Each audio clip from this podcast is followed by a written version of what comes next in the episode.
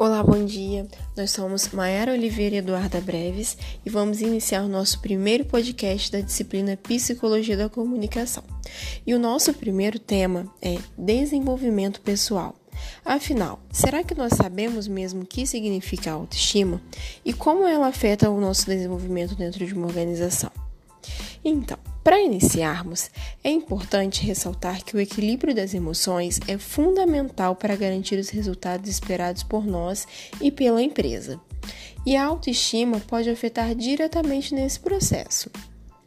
Como eu já citei anteriormente, a falta dessa autoestima, ela afeta e muito na produtividade profissional. É muito perigoso, gente. E profissionais com autoestima baixa podem apresentar diversos sinais. Alguns deles como procrastinação, pessimismo, não acredita em si mesmo, ele se isola dos outros colegas de trabalho, atrapalhando assim na comunicação no âmbito profissional, que é o que a gente já está estudando nesse módulo. Ele não tem segurança ao apresentar uma ideia ou um projeto, mesmo esse projeto sendo muito interessante, em grande parte das vezes ele é uma pessoa inteligente, mas ela não se sente segura para poder estar tá apresentando essas ideias.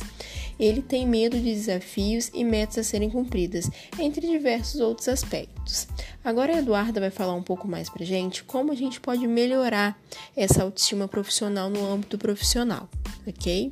Vamos lá, Eduarda.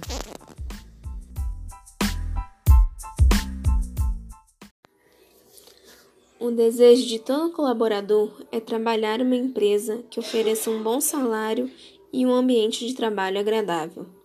Porém, nem sempre é como esperado, e são inúmeras razões que isso não é possível como as atividades estressantes, profissão desvalorizada e a pior de todas, a ingerência interna. O chefe às vezes não tem a capacidade de entender seus funcionários, não tem a empatia que um líder tem.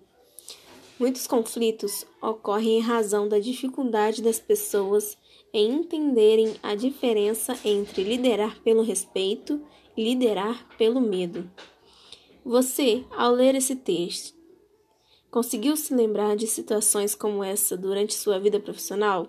Certo? Um bom líder cativa o seu funcionário. Mas isso tem solução: a ajuda de um coach. O coach não é capaz de transformar, por exemplo, uma empresa de telemarketing ativo no, para no paraíso, mas pode mostrar o caminho ao líder para harmonizar e motivar os trabalhadores. Para que a autoestima do colaborador cresça e reflita diretamente no desempenho profissional, o coach é o melhor investimento para o treinamento. O coach pode atuar na mudança de comportamento do líder com técnicas modernas e cientificamente comprovadas.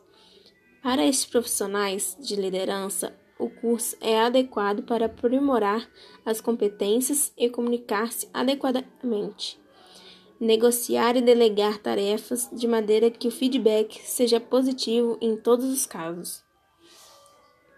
Além da motivação do trabalho e proporcionando um ganho no entusiasmo com o trabalho desenvolvido, também é recomendado que o indivíduo possa traçar novas metas de sucesso no futuro, aumentando o entusiasmo pessoal e desenvolver a aptidão para liderar equipes de pessoas fazendo com que um crescimento na carreira dentro da empresa seja um objetivo comum entre todos.